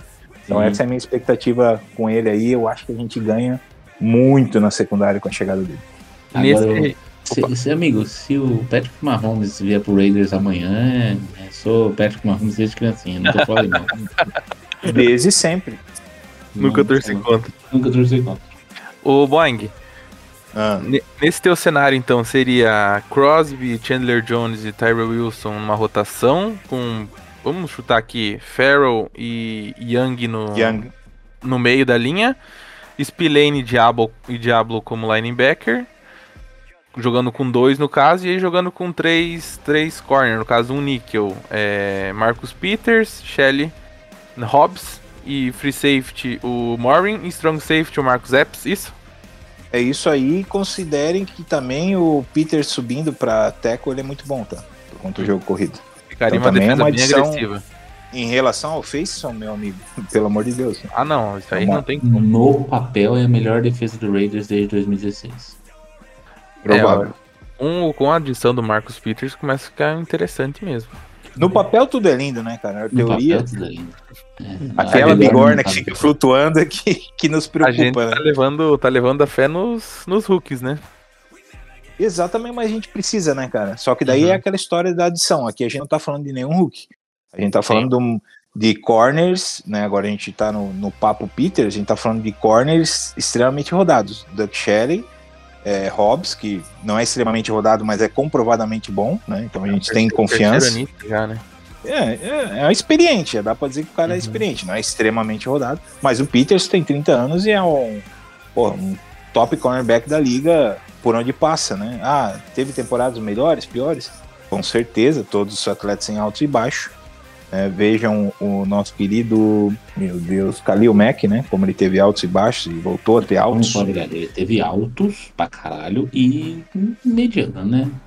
Mediano não, bom. bom Mediano, é, bom, Cara, ele é um- mas ele- bom pra ele, ele é não é ruim, de- é isso que eu quero dizer. Ele é um bom pra ele não é ruim. de nota 7,68, que teve uma temporada nota 11, né? Vamos dizer assim. Tem- Uhum. Teve temporada de, de, de Hall da Fama e que não é Hall da Fama. É né? isso. É por isso que eu digo, pra ele é ruim. Ter temporada médio é ruim, entendeu? Ser 7,5, 8 ou 8,5, pra quem já foi 12, como você disse, é ruim, né? É um gap grande de 5 pontos, vamos dizer assim. Mas de qualquer forma, é, o Peters tem esse direito e eu espero que ele venha. Cara, ele, olha pro cenário do que a gente tem em casa, de novo, né? Olha pra esse contexto dos outros cornerbacks. Pensa o Peters chegando, cara. É Doug Shelley, Peters e Hobbs e vamos ser felizes, entendeu? Chega pra Vai colocar ser a camisa. muito, muito melhor. Meu Deus, eu compro a camisa dele no outro dia. O- só, só, coment- só complementando, por que que eu acho que o contrato dele sai barato? Se a gente pega, por exemplo, o Leonard Floyd, que saiu do Rams e foi pro, pro Bills, ele assinou um contrato de 7 milhões, só que o dead cap dele desse ano é 2 milhões, e o resto é void years. O Frank Clark, que foi pro Broncos, ele assinou um contrato de 5 milhões, e o contrato dele desse ano é 2 milhões, e o resto é void years. Uhum. Então eu não acredito que o Marcus Peters vai passar de 2 a 3 milhões no ano. Então é uma adição que vem pra jogar e não impacta tanto no cap, né? Que eu não acredito que faça um contrato longo com ele também nessa altura do campeonato. Mas Cara, podem até fazer um contrato de. Podem até fazer um contrato de três anos, mas vai ser aquelas armadilhinhas do, do Zizi, né? É, se ele cair, ele é trouxa, né? Ah, É. não. Assina um contrato lindo aqui de 30 milhões, mas vai ganhar 5 milhões no primeiro ano e com possibilidade de ser cortado no segundo. De graça. Mais ou menos assim, entendeu? Então, é um contrato de um ano, né? Na verdade, É é isso aí. Talvez por isso que ele não assinou, né? Saiu de lá sem assinar, né? Eles querem sempre o melhor. Essa é a dificuldade, e é aquilo que a gente falou em outro episódio. Essa vai sendo uma dificuldade que eles estão criando para eles mesmos.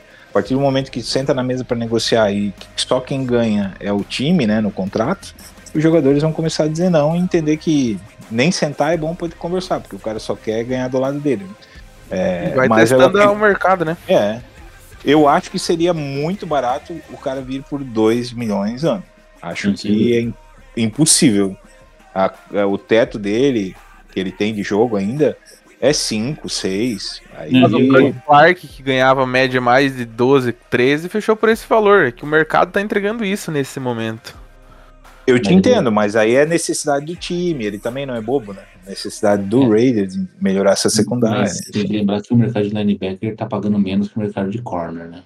É, também tem isso. Mas e mesmo Mudou, assim, né? O jogo do linebacker consegue- mudou. é, né? E mesmo assim, Os ele caras consegue com um- no nome, o quem tem backer se ferra. Backer, É. É, Exatamente. running backer, linebacker. Que tem cornerback também, mas nada a ver, todo sempre. É, bobeira. Bobeira da parte, é, falando em, em running back, eu queria só um, só um gancho, na verdade. Não era só por isso. A piada foi ruim, nem tem- fez sentido. A gente tem. é, a gente ficou falando aqui bastante tempo da defesa, porque é o que, como eu falei, é onde tem as maiores notícias e maiores impactos. É, mas a gente tem aí é, algumas coisas interessantes para falar do ataque. Acho que é, tivemos é, alguns pontos e eu queria começar com um é, que assim não é o principal, mas me irritou um pouquinho até porque é um rumor, não chega a ser um. Eu queria só pôr isso na pauta para fazer uma conexão com o último episódio. Porque assim, o plano A do Raiders chamava Tom Brady. O plano B do Raiders se chama Jimmy Garoppolo como vocês que ouvem o nosso podcast aqui é, e nos seguem nas redes sociais, lá no arroba Boteco do Raiders e no Twitter, viram a gente comentar e estão no nosso grupo de WhatsApp também. ah, e comentaram, e a gente falou bastante sobre isso. ah, pode, o Garoppolo pode não jogar pelo Raiders. Aí assim, quem que é o plano C do Raiders aparentemente? Não me parece ser Aidan Cone. Não é o Brian Hoyer, óbvio, porque o Brian Hoyer é uma reserva e ele atua como reserva. Ele não é o reserva, ele não é plano nada, ele é reserva. Ele é o Ele plano A para reserva. Ele é o plano A de quarterback reserva. né? O nosso plano C seria, de acordo com o Paul Gutierrez da ESPN, possivelmente o Carson Wentz. Caralho, não é possível. Juro, não é possível que o Carson Wentz seja plano C do Raiders, um jogador que teve uma pancada de lesão e nos últimos anos jogou absolutamente nada. Se isso for verdade, sério, aí a esperança vai para o espaço. O que, que vocês pensam disso? Fala aí, viu? Eu penso que. Eu já, eu coment- a gente até comentou no, no último episódio, né? Que é, um, é uma loucura. Você ir atrás. Você pega um quarterback com histórico de lesão, que é o Garópolo, sabendo que ele tem uma lesão. E aí depois, nada dá certo, de tudo que eles acreditaram que ele ia voltar, você vai atrás de outro quarterback com histórico de lesão? Isso faz sentido nenhum. Mas é aí que eu vejo que tem muita chance disso acontecer, porque nos últimos anos muita coisa que não faz sentido no Raiders acontece. Então, como o Boeing disse no outro episódio já, resta a gente torcer pro Garópolo melhorar. Porque se com ele É ruim, isso. sem ele pior. É isso aí. A minha expectativa é a mesma. Eu, é, falou por mim. É, tem a mesma ojeriza de isso ser a, que a sua. é, que o de que ele seja, em algum aspecto, solução para algo. né? Já foi o tempo dele, na minha opinião. Acho que a lesão É. acabou com a carreira dele, infelizmente. Pode é ser. triste porque ele teve um MVP e isso não se tira do nada. Sim, sim. Mas assim, é, eu quero acreditar que a gente possa, já que foi feita essa aposta, não foi tão baixo assim o pique dele, que a gente possa, cara, já que vai ser uma temporada louca, que a gente possa botar o O'Connell, se a gente não tiver o Garapa, que a gente possa botar o O'Connell com tutela de um, de um quarterback 2 experiente no sistema, treinando ele, né, orientando ele, pra já ir queimando lenha.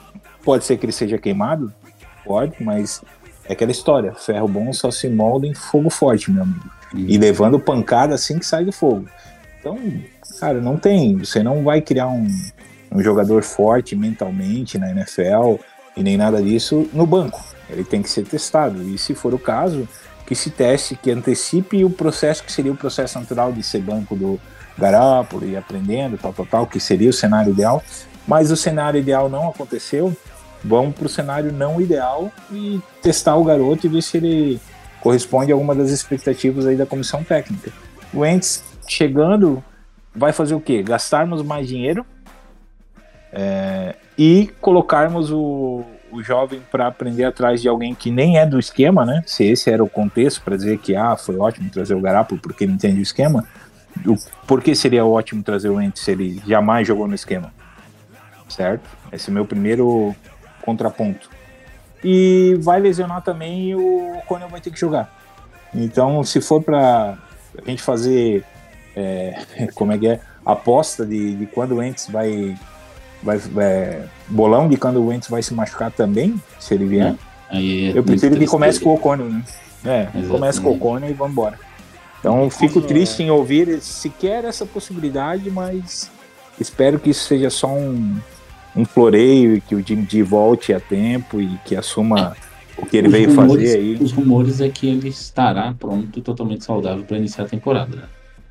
Então, É, no início da temporada, o problema é que ele não vai ter treinado com os ah, parceiros. mas ele já Esse- sabe todo o esquema.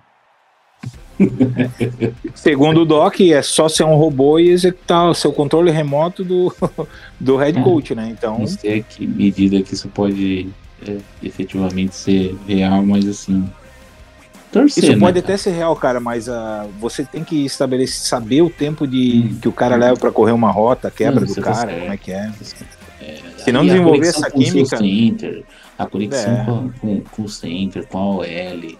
com- Não, se pegar a bola back, under center não é um problema.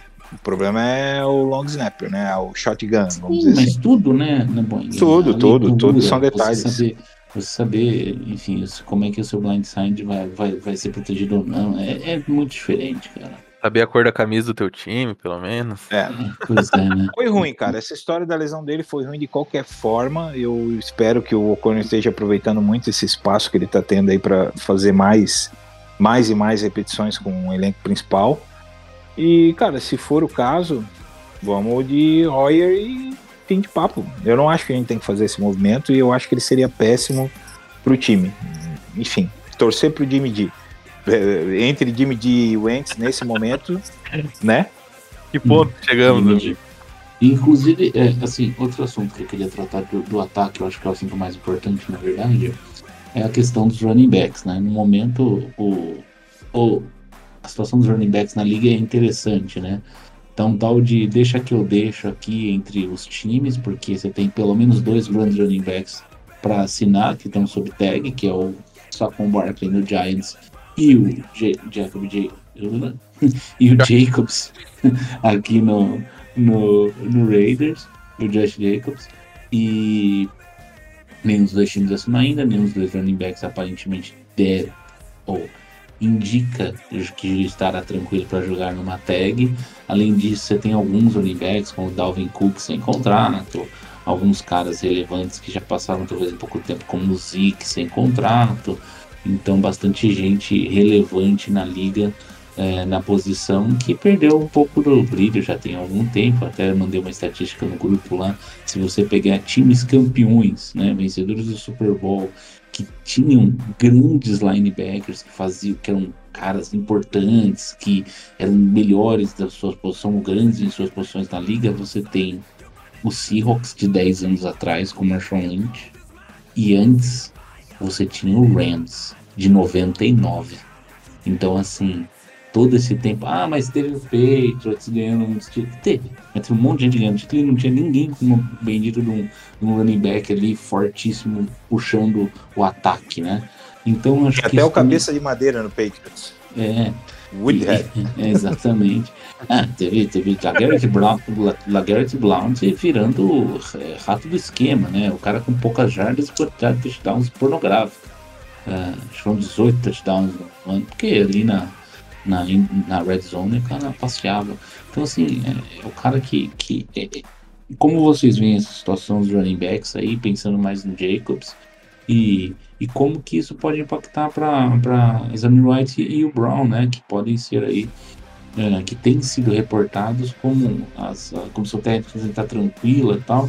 Será que a gente tem aí dois, mais dois diamantes aí para virar é, dois running backs de casa para correr num comitê sem necessitar, sem que o Jacobs.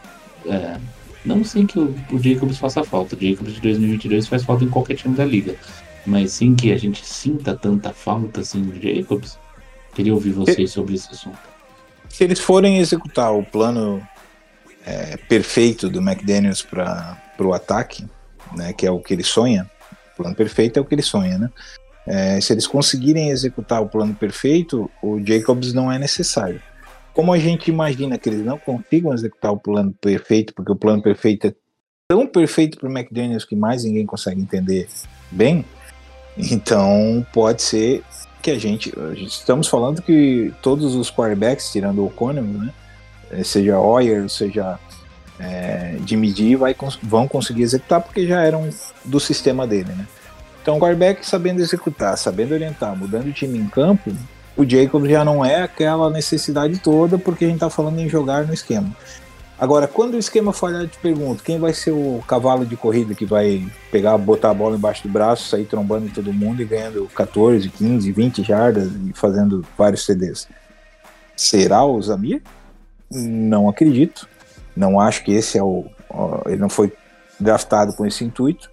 Eu acho que ele e Brown são ótimos, tá? Como, como futuro pro, pro grupo de running backs.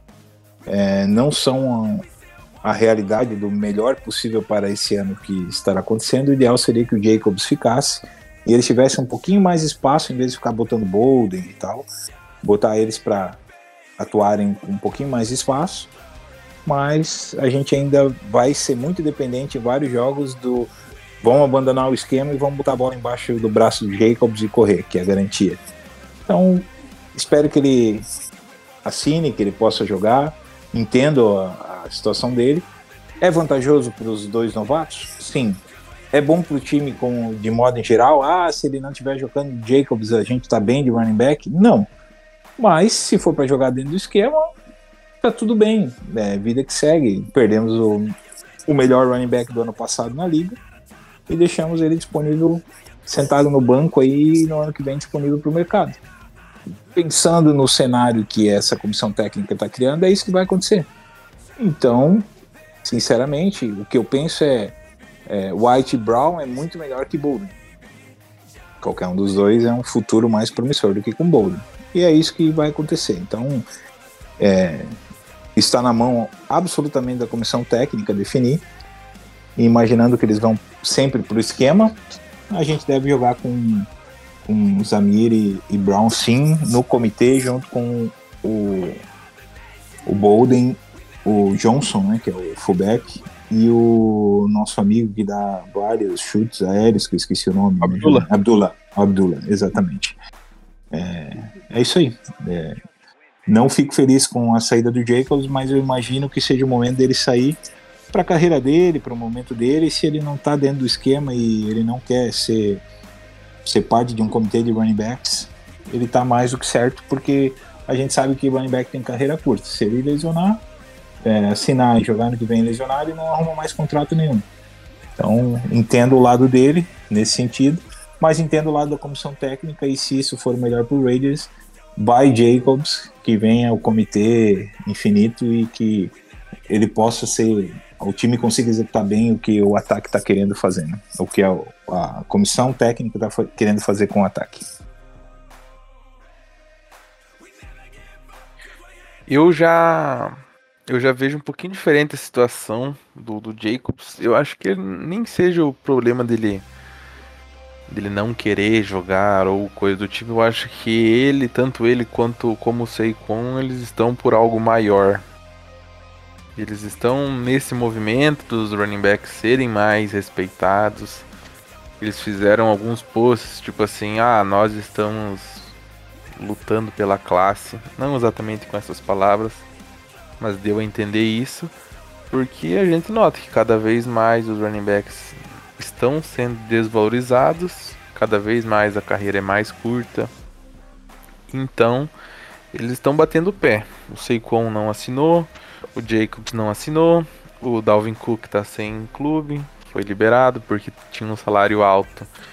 Não foi feita uma reestruturação. O Ezekiel Elliott foi mandado embora. Então são quatro grandes running backs que estão no mercado teoricamente, né? Porque o Jacobs ainda não é livre, né? Não é um. Ele tem a tag. Mas eles estão relutando nisso, né? Querem um contrato, como diz o, o Vina, um contrato justo. Que seria um contrato de, sei lá, 30 milhões para 3 anos, 10 milhões por ano, enfim. Aí vai da análise de cada um, se é justo ou não, se vale investir em running back ou não. Como como o TK falou, acho que tanto o Zamir quanto o, o Brown, eles não vão reproduzir o que o Jacobs reproduz. É outro estilo, são mais novos. Mas eu acredito que essa comissão já assumiu o Raiders pensando nisso.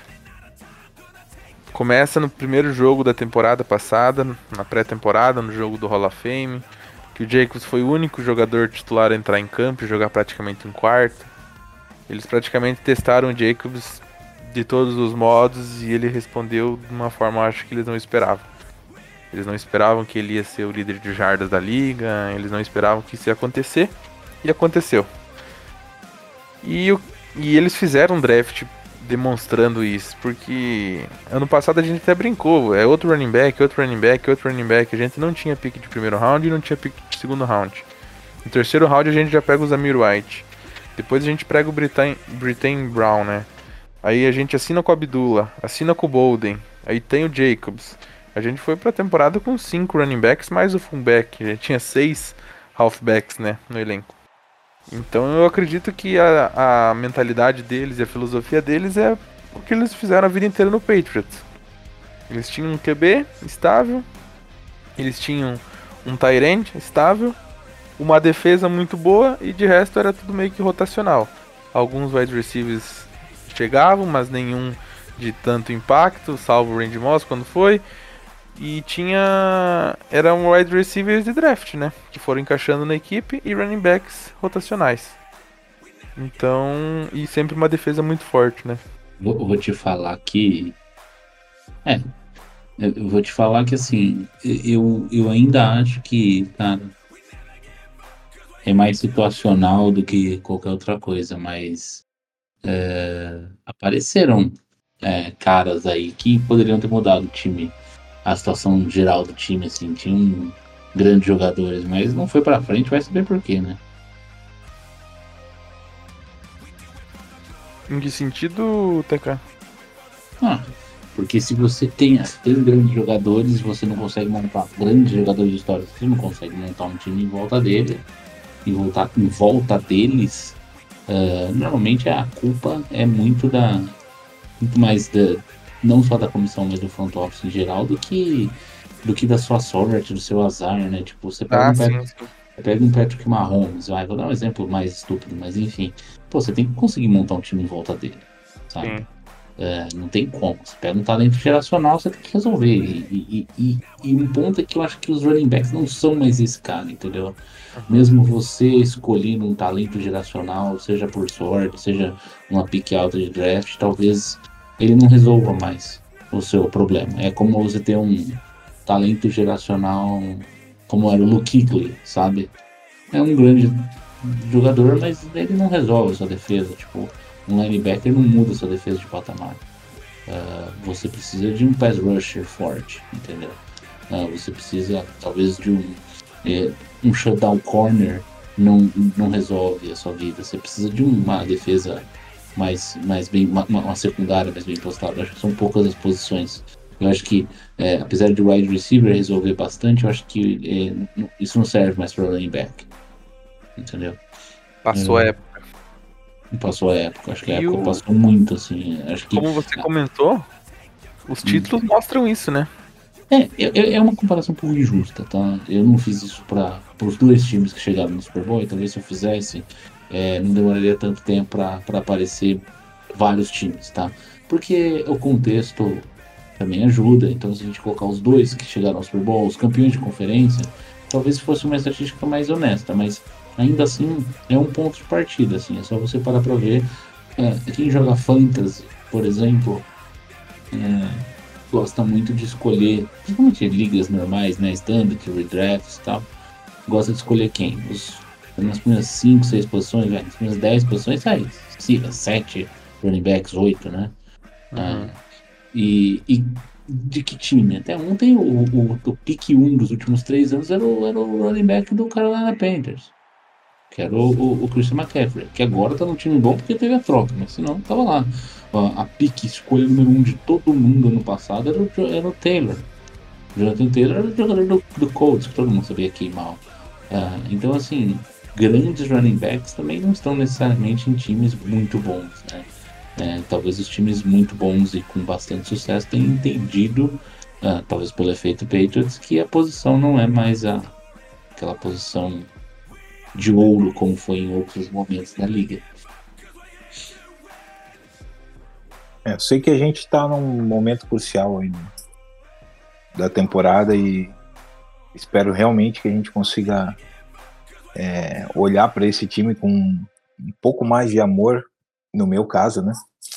Porque eu confesso que eu vim descrente desde a chegada do McDaniels vocês Verdade. bem sabem, e muita gente sabe. Com todos os meus receios quanto à personalidade dele, a capacidade dele fora do Patriots de executar alguma coisa, que não foi comprovada no Broncos.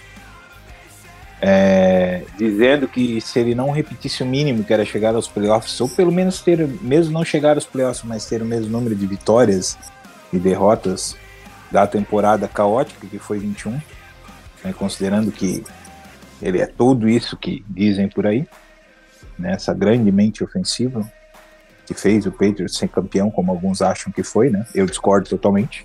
Uhum. É... Espero que a gente consiga criar esse amor que eu estou tentando. Quem me acompanha nos raciocínios há mais tempo e a forma como eu tratava o próprio McDaniels e, e hoje eu consigo até eu mesmo criar alguma esperança, como eu disse, pô, o Boeing tá me dando esperança, assim. É isso. A gente tem que ter essa esperança, deixa a bigorna vir e amassar a gente depois, né, da realidade. Mas a bigorna da realidade só vem se os caras não fazem o que eles prometem, né? Então eu tô nessa expectativa alta que a gente. Por isso que eu falei, fico triste com a saída do Jacobs, é, é, mas que seja comitê de running backs, que for bem executado e esse ataque render, cara, eu vou ser feliz, entendeu? O que Sim. o torcedor quer é vitórias. Os nomes que estarão em campo sinceramente, depois que a vitória vem, pouco importa. Você nunca lembra do cara que era ótimo, mas não trouxe nenhum título para o seu time. Mas você vai lembrar o resto da vida do cara que era mediano, mas que naquele esquema foi fundamental e ajudou o time a trazer uma vitória. Seja no basquete, no beisebol, no handball, no vôlei, no, no futebol, o que quer que seja, cara. E essa é a realidade do esporte. A gente quer vitórias, então é, Estou torcendo para que eles tenham sucesso, é, dando um, um, voto né, de, de esperança, como todo torcedor tem que dar. Uhum. Mas esse cenário ainda está um pouco caótico. Então, esperar o barco andar um pouquinho mais para frente aí nessas, nesses training camps, para a gente parar de ver só as ilusões e começar a ver reports sinceros de desempenho de atletas que estão disputando vaga, né? Sim, Porque é agora tá esse mundo de Alice no País das Maravilhas me incomoda muito. Não gosto nem de comentar em cima do, do que os caras trazem de informação lá, porque a gente não tá lá no training camp, a gente não consegue ver a realidade, né? A gente tem que estar. Tá... É, a gente tem que trazer o que é fato, né? Ah, o cara perdeu peso, o cara tá mais forte, o cara tá. Isso é fato, isso é visível, isso é, efetivamente a liga demonstra, os caras, né? Passam por, por exames médicos, isso é atestado. Também o que dá para fazer, né? como o Boeing falou, a gente não assiste treino. É, ou se assiste, assiste poucos, o pouco que é permitido se assistir, né? É, então é muito, é, assim, é um momento também da gente saber, e é legal, né, levantar um pouco de esperança, porque, pô, se a gente viver só de tristeza, é melhor não acompanhar mais os esport, o esporte, né? É verdade. E aí eu diria, se eu estou esperançoso, Vamos Sim. todos ter esperança, que eu era o mais negativo Não, possível. Uma, uma, notícia boa aqui para as pessoas terem esperança, para a gente já ir encaminhando para o nosso final, teve uma. é, o, o, o PFF fez um ranking aí de receivers, né? E o Raiders caiu como oitavo grupo ah, da, da liga. E só aconteceu isso porque perdemos Terran Waller, porque provavelmente senão estaremos um pouco mais altos, não bem mais alto. É, a gente sempre fala, né? Chegou aí o, o Meyers, que foi super elogiado pelo Adams, né? Assinou, hein? Hã? Assinou o homem, hein? É, Tá E garantido. e teve mais essa, né? O homem assinou, né? Michael, Ma Michael Mayer assinou com o Raiders, é o último rookie, aí, o último contrato dos rookies draftados, não draftados, que não. que não Gronk. havia- É, Baby Gronk, agora sim. Gronk nele. Alguém, agora sim, vamos falar. Que, que momento, momento ilusão, boy. Momento esperança e ilusão. Jimmy G, que chegou no Super Bowl. Josh McDaniels de 2007. É, é, é, Josh Jacobs de 2022. É, Adams, põe a qualquer ano. Eu ia David- falar isso. Renfro de 21 Rainfield 21, Jacoby Myers do ano passado. que- do ano passado e, e Baby Gronk. Tá bom pra você? Fico Gronk feliz. nele. Falando em, em Baby não sei se vocês viram. só, pra, só pra te falar, antes de te passar a palavra, aí lembra que você me falou lá aquele negócio, ah, se a gente tivesse uma defesa boa e perdesse, aí a gente ia perder, eu falei assim, ah, brinquei, ah, a gente ia perder de, sei lá, todos os jogos de 7 a 3 17 a 10 um negócio assim, né, tomando pouco ponto. Bom, se a gente ganhar de 51 a 35, foda-se também. Tá valendo. Tá ótimo. É o que eu falei, a gente quer vitória, bicho. Se for 2 a 0 é vitória. Exatamente. Se for um safety, tá ótimo. É isso aí, 2 a 0 Eu queria Mas comentar você ia falar do Maier. que eu mandei no grupo lá uma, uma distribuidora, vendedora de, de roupas fez uma, uma propaganda com os rookies, um comercial, que colocavam eles numa sala e aí passavam um vídeo de um, um ex-jogador, é, dando, tipo assim, desejando boa sorte, dicas, enfim, para aproveitar o momento, que é um momento único, onde você entra na liga, seu primeiro ano, que você começa a compartilhar vestiário no profissional, enfim, essas coisas. E quem manda mensagem pro Michael Mayer é o Kowski, né? Então, Baby Gronk mais vivo do que nunca. Nosso número 87 de Dave Casper e outros lendários Tyrants que já passaram pelo Raiders. Vem aí pra uma grande temporada, se Deus quiser. Amém, irmão, amém. A esperança é a, a- última que morre, né, Bong? Então, Exatamente. vamos Não, ali eu acho que não vai ter decepção, não. O Guri é bom. Né? A gente não brinca com relação. A gente brinca por causa do teu amor platônico com ele, mas. Fora isso, é, o Guri é bom mesmo e deve entregar bem, ainda mais nesse esquema, como todo mundo diz, que favorece o Tyrands, né? Do Josh, Josh McDaniels. Então, pô, a gente tá com o cara certo no lugar certo e ele tende a, a- entregar bem, então. Felicidade imensa de poder ver isso acontecer no Raiders vai ser magnífico. Seja com qual QB for, entendendo que eles são meros executores de um esquema, o esquema mais importante que o quarterback, ele vai, vai se dar bem nesse esquema aí. Então, também tô feliz com o homem ter assinado. E querendo ou não, se- vamos imaginar num cenário perfeito que tudo dê certo, a gente vai ter um time muito novo, né? Muito novo, com um contrato bom por alguns anos aí. E acaba abrindo espaço pra gente conseguir outros. É, outros jogadores de qualidade também, né? Nesse cap que acaba abrindo. Ah, com certeza, bicho. A gente tem. É, Will, vou te falar, vou já noticiar aí que, que o Thiago Kiel teve que sair antes do final do nosso programa aqui para resolver um problema interno.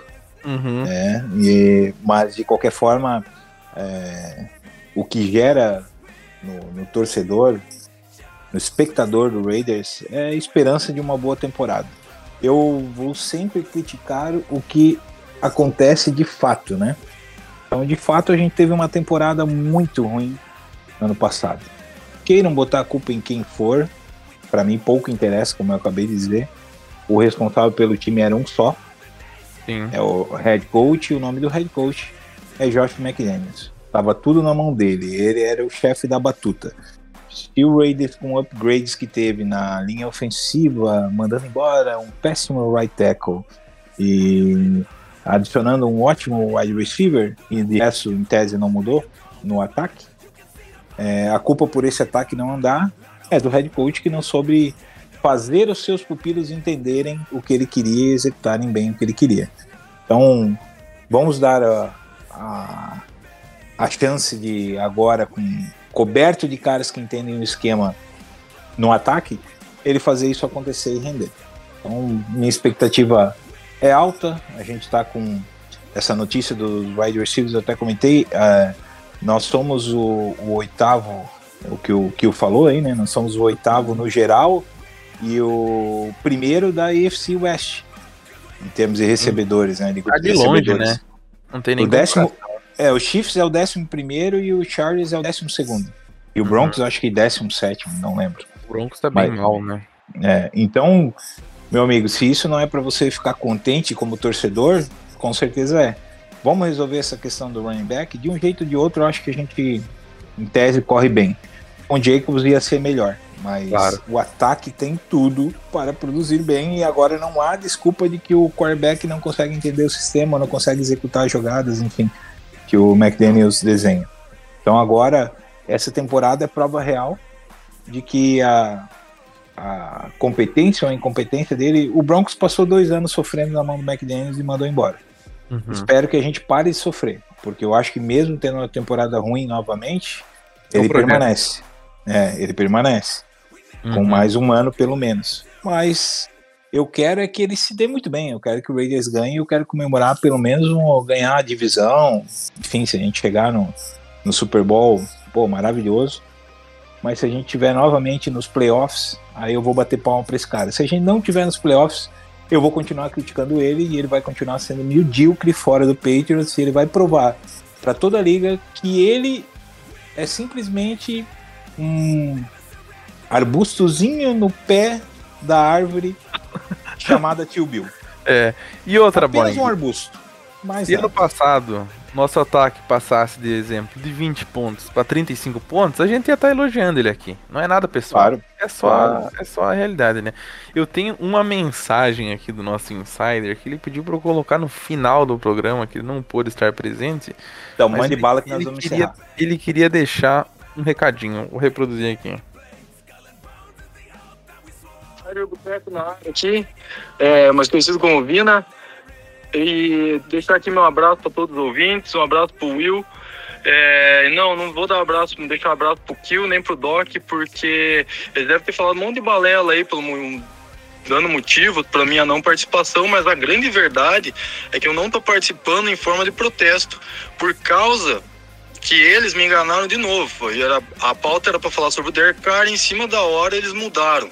Então tá aqui, fica aqui meu protesto e meu vai tomar banho pra todos eles, pra eles dois.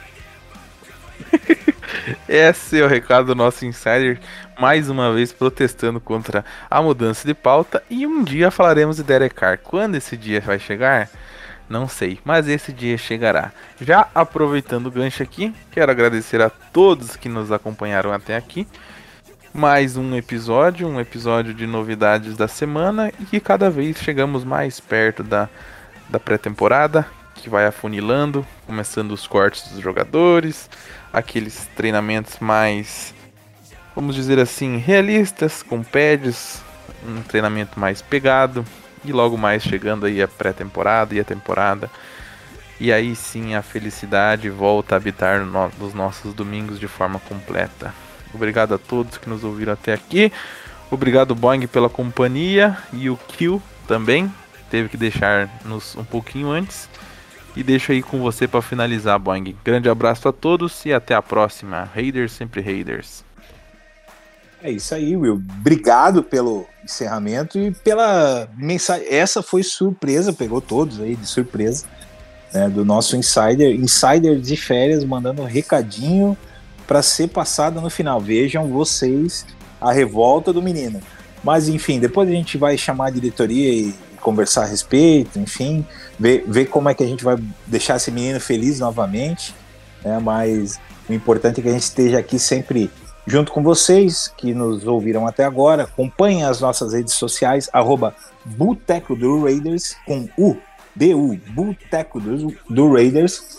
É, você vai encontrar no Instagram, vai encontrar no Twitter. E quem quiser é só chegar lá no Instagram, vai ter um caminho fácil para você entrar no nosso grupo de WhatsApp e poder discutir com a gente diariamente aí as novidades da NFL como um todo, mas o foco está no Las Vegas Raiders, o nosso amado Silver and Black, e vamos dar continuidade nessa temporada, como Will disse, é, o que eu disse e eu reforço, esperançosos, otimistas e com aquela bigorninha voando por cima de nossas cabeças, esperando o momento de nos esmagar ou não. Espero que não esse ano, mas vamos tentar manter esse otimismo e esperar as novidades aí dos training camps, ver os novos reports, ver como é que evoluem os, os nossos principais atletas que estão lesionados ainda, que não voltaram a treinamento, para que a gente aumente ainda mais esse sentido de esperança e sejamos felizes como torcedores do Raiders.